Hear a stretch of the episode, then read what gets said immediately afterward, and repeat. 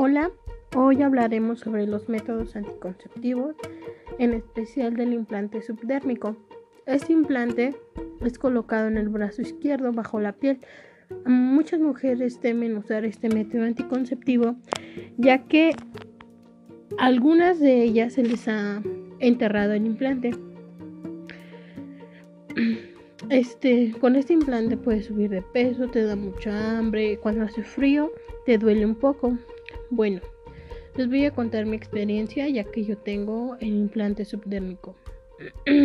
Llevo ya un año con el implante subdérmico. Eh, me lo colocaron en la universidad. Fue obvio un, médico capacitado. el procedimiento fue muy fácil. Mm, no dolió ya que usan anestesia local.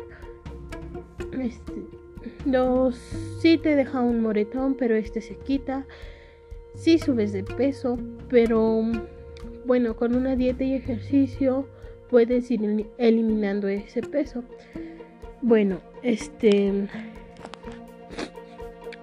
para mí este método ha sido el mejor. Claro que este método no te protege de las enfermedades de transmisión sexual. Sin embargo, pues te ayudan a evitar un embarazo no deseado. Otras ventajas del implante subdérmico.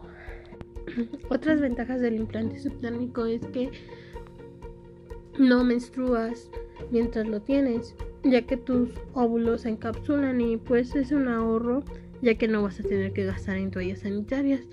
Y bueno, yo os recomiendo este implante porque es cómodo y después de un tiempo se te olvida que lo tienes. Claro que es importante que te lo cheques, vayas a una clínica o a un hospital para que te lo revisen y pues no se ve entierre o algo así. Mm, por lo que a mí me dijeron los médicos es que se te entierra cuando no te lo colocan bien, porque no debe de llegar hasta el músculo, es solamente debajo de la piel. Y bueno, yo recomiendo 100% este implante subtérmico.